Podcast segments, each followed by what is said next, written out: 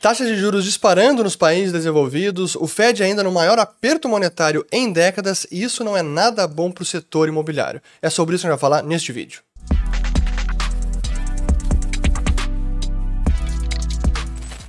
Muito bem a todos aqueles que estão chegando agora aqui no canal. Meu nome é Fernando Urch, aqui a gente fala de economia, mercados e investimentos. Se vocês gostarem do conteúdo, considerem se inscrever, ativando o sininho aqui embaixo e também compartilhando este vídeo. Nós já falamos bastante sobre o impacto dos juros no setor imobiliário, inclusive no ano passado fizemos um vídeo alertando sobre o risco de uma nova bolha imobiliária em vários locais do planeta, vou colocar o link aqui em cima, por conta daqueles juros em zero, do capital abundante e que estava fomentando e muito o setor imobiliário, especialmente residencial. E agora nós temos o efeito inverso, onde as taxas de juros estão disparando em vários locais do planeta, e isso não é nada bom para o setor imobiliário. E curiosamente, enquanto eu preparava o conteúdo deste vídeo, eu notei que a capa da revista britânica The Economist é justamente sobre isso, onde diz o seguinte: que a queda do preço das residências no mundo está chegando. Que isso não vai fazer o sistema financeiro explodir, mas será bem é, assustador. E eu concordo com eles, não é algo do tipo que foi a bolha imobiliária da década retrasada, porque foi até uma distorção na economia que fomentou uma atividade no setor da construção que agora não se viu. Mas sim que a conjuntura dos últimos dois anos, com juros em zero e muito estímulo, especialmente para a construção civil também, acabou inflando o preço das moradias em vários locais. Só que quem conhece muito bem esse setor sabe que quando se fala na questão micro, os três principais fatores para o setor imobiliário é localização, localização, localização. Mas do lado macro, os três principais fatores é juros, juros e juros.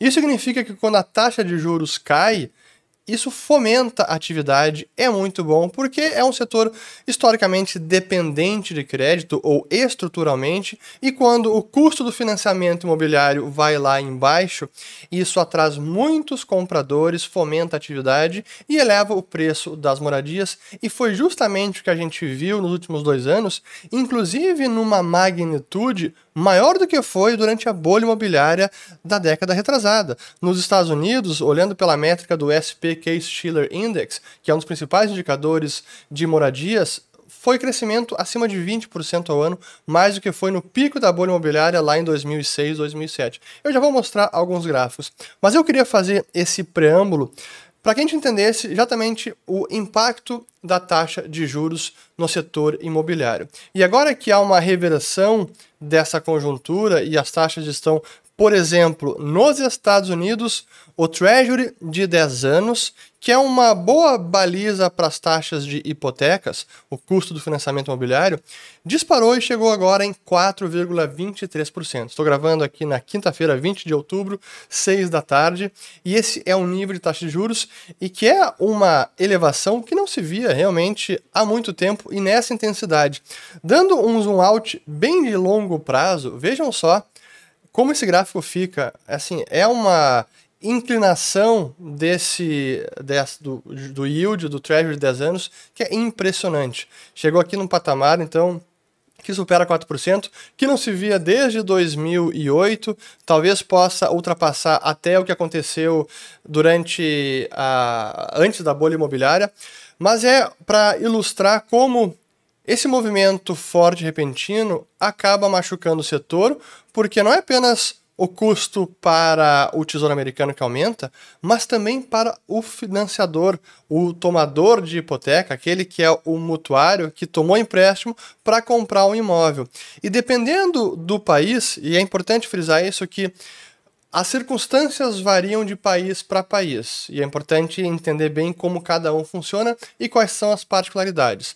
Mas a máxima de que a taxa de juros estimula o setor ou desestimula, isso vale para qualquer país. E agora que as taxas dispararam, a gente está vendo o custo de hipoteca também disparar e isso está tirando muita gente do setor imobiliário e até mesmo deprimindo, em alguns casos, levando a quedas fortes nos preços das moradias.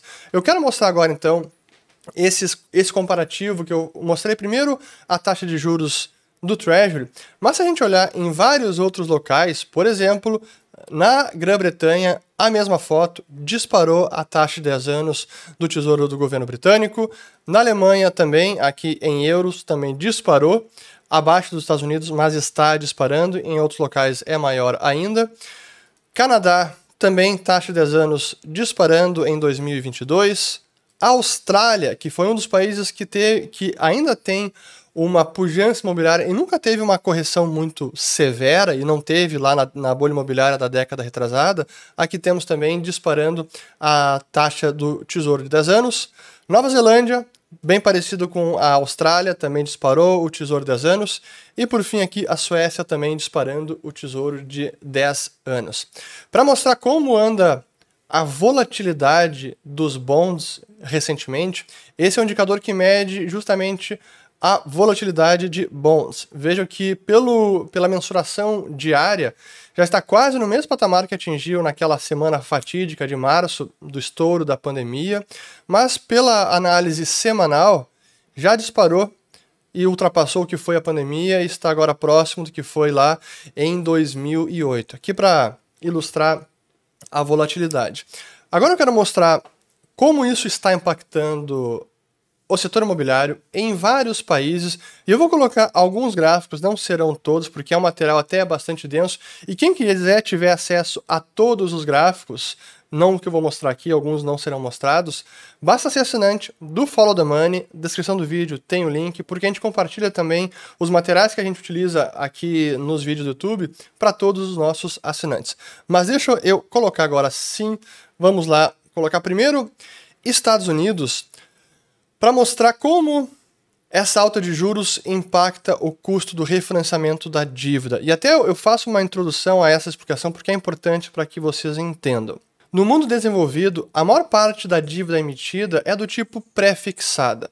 Então, o emissor emite a dívida e tem um cupom atrelado a essa dívida, e para o emissor, esse cupom não muda. Ele vai pagar esse cupom, esse juro para aquela dívida emitida, até o vencimento final, onde ele vai amortizar e repagar ela. Mas para o detentor do título, se ele renegocia esse título no mercado ou algum outro comprador do título compra no mercado secundário, esse juro vai oscilando e oscila de acordo com as condições de mercado. Agora que as taxas subiram bastante, se o emissor quisesse emitir uma nova dívida, pagaria o juro vigente e não o cupom que ele emitiu numa dívida passada. Isso é importante porque muitos endividados precisam rolar sua dívida emitir dívida nova para pagar a dívida passada ou apenas porque precisa para suas necessidades financeiras. O problema é que com essa disparada de juros, o custo de refinanciamento disparou. É justamente isso que captura esse gráfico, onde mostra a média do rendimento de bons globais menos o cupom na dívida em aberto ou seja, a dívida que foi emitida no passado e que disparou, que está aqui com uma diferença de mais de 150 pontos base, ou 1,5%. Isso é uma média, e colocando aqui nessa janela de 22 anos, desde lá de, do, do ano 2000. Isso mostra como para quem precisar se refinanciar, agora vai sair muito mais caro. E aquelas empresas ou indivíduos, famílias que estão endividadas e precisam fazer isso, pode ter problema. Mas mostrando agora, eu falei da a taxa do Tesouro Americano, que serve como uma baliza ou uma referência para a taxa de hipoteca e as demais taxas do mercado, agora eu vou colocar justamente a taxa de hipoteca nos Estados Unidos, tanto a de 15 anos em vermelho quanto a de 30 anos, que costumam ser taxas pré-fixadas e que agora disparou de 30 anos para o maior patamar também desde o início dos anos 2000, até superou o nível que alcançou no auge da, ou perto do fim do estouro da bolha imobiliária. Mostrando agora um, apenas uma foto mais próxima, que a gente tem esse gráfico como a taxa agora está perto de 7%, até em alguns casos já ultrapassou 7%, aqui é uma média, mas é maior do que foi lá em 2006, que tinha sido o pico dessa taxa. Mostrando o diferencial entre a taxa de hipoteca menos a taxa do tesouro de 30 anos, esse é o nível que temos no momento.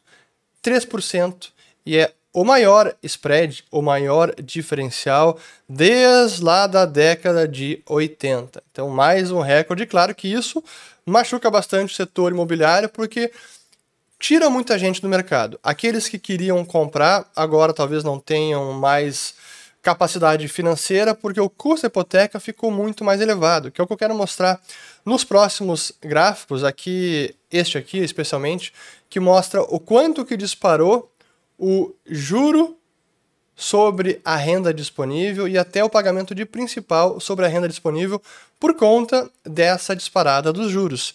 Esse é o nível que chegou agora e isso faz com que a situação seja mais complicada no momento para muitos endividados, porque não apenas a renda disponível está ficando mais escassa, até por conta de inflação, o, o salário real está perdendo é, valor, então o serviço da dívida pesa mais. E para aqueles que têm juros variáveis pós-fixados, esse peso fica maior à medida que o juro vai disparando. Eu vou voltar nesse ponto porque é importante saber essa é, distinção. Mas colocando aqui mais um gráfico, esse sim, ó, o do que eu já tinha mencionado, o S&P Case-Shiller Index, que chegou nesse patamar de quase 320 em 2022. Vejo aqui o que eu tinha mencionado, o crescimento anual que disparou 20% neste ano. Isso é mais do que foi lá no auge da bolha imobiliária 2005, 2006 e que agora está desacelerando. Então, isso que eu digo que a bolha imobiliária em vários países está desinflando. Mais gráficos para mostrar aqui. Uh, vendas de casas existentes, que também está caindo fortemente e perto do que foi lá na, no estouro da pandemia. E esse é um indicador também que costuma chegar no vale antes de uma recessão, indicador importante de monitorar. Uh, agora mais que eu quero mostrar, ah sim, que eu tinha mostrado do a questão do serviço da dívida, ou comprometimento da renda com o serviço da dívida, que no caso dos Estados Unidos estava no patamar bem mais saudável do que tinha sido ali no pré-pandemia, que no pré, perdão, crise imobiliária, que chegou em 13%, e por conta da redução de juros, por conta de todos os estímulos do Fed comprando hipotecas, até deixa eu colocar aqui para mostrar o quanto o Fed ainda tem de hipotecas no seu balanço, que é cerca de 2,7 trilhões de dólares. Isso é o Fed, é o balanço do Banco Central Americano. Mas essa conjuntura dos últimos 10, 13 anos fez com que o comprometimento da renda do americano caísse bastante porque os juros foram menores e conseguiram refinanciar a dívida.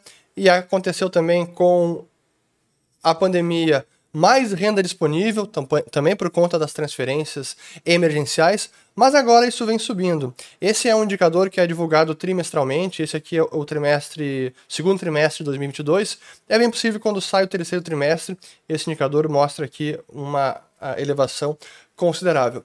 Mas isso é dos Estados Unidos, aqui eu vou mostrar acho que o último gráfico do que eu separei para mostrar, que é o indicador também de capacidade de aquisição, que compara o preço do imóvel com a renda mediana. Que aqui numa janela de 70 anos, vejo que no auge da bolha imobiliária esse indicador chegou a 7 e agora já disparou acima de 7, quase em 8. Então esse foi o último dado coletado que foi em 30 de junho deste ano. Isso sobre Estados Unidos. Mas algumas regiões têm apresentado uma queda no preço das moradias até mais significativa. E eu quero mostrar aqui algumas separados depois. Eu não quero entrar tanto no Brasil, eu vou deixar os, os gráficos para quem quiser ter acesso depois, mas até porque o Brasil não teve esse estímulo monetário todo que teve em outros locais, sim que a gente teve um alto nível de concessão de financiamento imobiliário, até por conta daquele aumento de depósito de poupança resultante do estímulo fiscal, de auxílio emergencial, mas isso não se encontra mais e nós nunca tivemos o nível de juros que países desenvolvidos tiveram nos últimos anos. Mas tem alguns gráficos mais aqui depois, quem quiser ter acesso. Deixa eu avançar e mostrar alguns outros países selecionados. Dentro do mercado global, esse é um gráfico que eu tinha mostrado, até colocar em tela cheia esse aqui, ó, que eu já tinha mostrado no outro vídeo, os países onde havia um risco de é, desinflar o preço mais severamente, E os principais suspeitos ali, que era Nova Zelândia, Austrália, Canadá, Portugal, Estados Unidos, Áustria, Holanda, Alemanha, Suécia, Suíça, aqui UK, esses são os principais. Mas deixa eu colocar agora então o gráfico do Reino Unido, aquele mesmo gráfico que eu mostrei para os Estados Unidos, de preço dos imóveis sobre a renda média anual, renda, aqui no caso é média, antes era mediana. Mesma coisa, mesma foto. No auge da bolha imobiliária foi um pouco acima de 8 e agora chegou a ultrapassar 9 no Reino Unido. E o Reino Unido também está com um problema de inflação e o Banco da Inglaterra está subindo juros fortemente. Agora indo para Austrália, Nova Zelândia, Suécia e Canadá, algumas cidades selecionadas e a queda de, do preço dos imóveis aqui era o aumento que vinha forte até o final de 2021 na Nova Zelândia e aí vem corrigindo já rapidamente. Canadá finalmente corrige em Toronto. Estocolmo, capital da Suécia, também corrigindo. E por fim, Sydney também corrigindo aqui na Austrália. Vamos ver aqui mais gráficos. Aqui o da Suécia também, aqui é o preço em coroas suecas por metro quadrado. Vejam como caiu rapidamente aqui o preço da, dos apartamentos. Vamos ver mais algum gráfico. Aqui de Toronto, mesma foto também, aqui o, o preço médio dos imóveis caindo fortemente a partir de fevereiro deste ano. Mais preços uh, dos imóveis. Uh, agora sim, ó, da Austrália, apenas Sydney, mostrando, comparando com vários outros momentos em que houve correções Vejam que ali de 2017 para 20 teve uma correção até significativa, mas agora a de 2022, que é esta aqui, está sendo a mais rápida. Então aqui está no oitavo mês e já caiu quase 10%. Preço das casas em Sydney. Por fim, que é duas coisas que eu queria mostrar. Antes eu, antes eu quero falar sobre, pra, antes de acabar eu vou falar sobre China e algumas lições importantes desse ambiente atual do setor imobiliário. Sobre a Austrália, para encerrar a parte desses países desenvolvidos, e que é o, o como eu falei, as circunstâncias para cada região varia, é importante entender as particularidades de cada país, porque no caso da Austrália, dos empréstimos imobiliários, quase 90% é do tipo taxa variável e não taxa fixa. Isso coloca o setor num setor numa situação de vulnerabilidade em que no momento que as taxas começam a subir, aqueles que têm hipotecas com taxas variáveis pós-fixadas vai ver o custo da hipoteca aumentando. E se esse aumento de juros for muito, for muito repentino e intenso, como está sendo, isso pode machucar muita gente e até levar no extremo a vários calotes. Então veja como, por setor imobiliário, acaba sendo agora uma tempestade perfeita, porque há aumento de taxa de juros, queda de preço de imóveis, possível recessão mundial em vários países, hum, cada vez mais provável, renda diminuindo, custo da hipoteca aumentando, assim, é, é um setor onde é, o que a gente está vendo é justamente esse, é, a desinflada no preço das moradias. Sobre China, que é o que eu quero mostrar antes de encerrar o vídeo, e por fim as lições finais, porque a situação na China continua a mesma, o setor ainda passa por um forte ajuste, todo o setor da construção na China, só que ao contrário de vários países onde já tinha acontecido uma bolha imobiliária, um estouro e, uma, e um saneamento, tanto das empresas quanto dos endividados, das famílias, na China isso não aconteceu, pelo contrário, a gente teve quase que 12, 13 anos de uma pujança e um boom imobiliário ininterruptos. Algum breve soluço, mas em larga medida, preços imóveis subindo, até em termos de é, capacidade de aquisição menor do que em várias cidades, várias capitais é, chinesas, uma é, capacidade de aquisição menor pelos cidadãos, e as incorporadoras chinesas com vários problemas. E o que começou lá em 2020 os primeiros sinais e que acabou culminando no calote da Evergrande, a mais endividada da China e a terceira maior, hoje resulta que várias das principais incorporadoras seguem com problemas, várias dando calote e o preço das ações não para de cair. Eu vou colocar aqui o da Country Garden, que é a principal, uh, é a maior do país, que este é o nível. Está em 1,34, é o menor nível de toda a história, quase batendo de toda a história. Se baixar abaixo de 1,09, vai ser abaixo de 2008. Mas essa é a foto da maior incorporadora da China.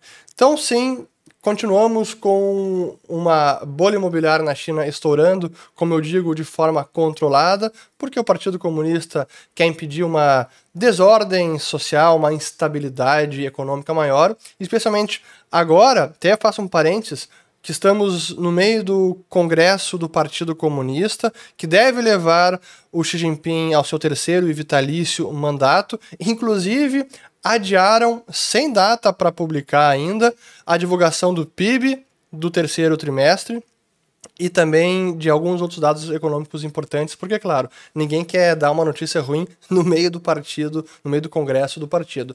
Para encerrar, a, a lição importante, e até muita gente pergunta: bom, diante disso tudo, o que fazer?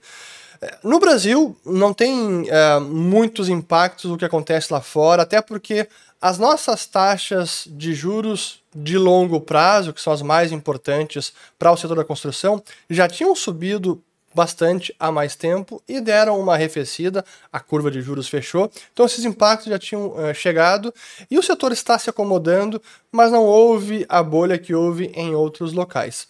Nesses outros países, Canadá, Nova Zelândia, Austrália, Reino Unido, até mesmo Estados Unidos, quem tem caixa pode aproveitar o momento porque vão, estão surgindo oportunidades e podem surgir mais oportunidades. Porque esse aperto monetário do Fed ainda não acabou e a salta de juros não dá para dizer que já terminou.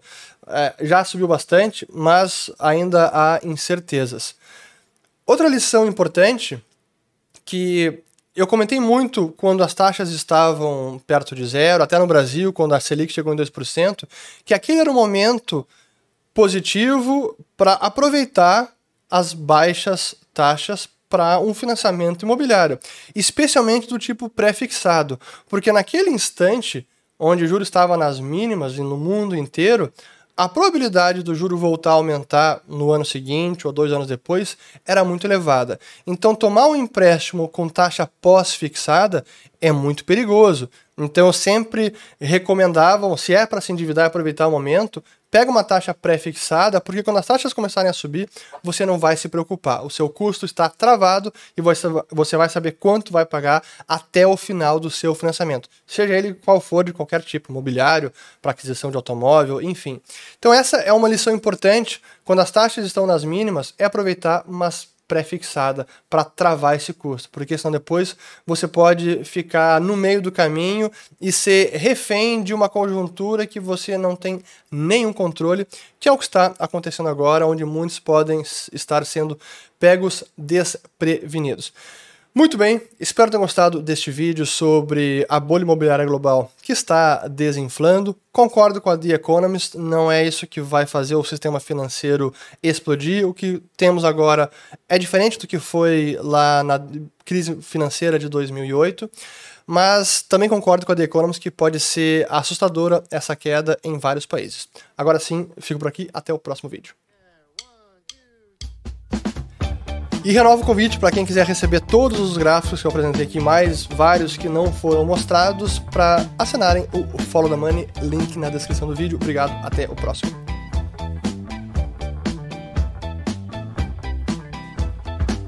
Ficou até longo.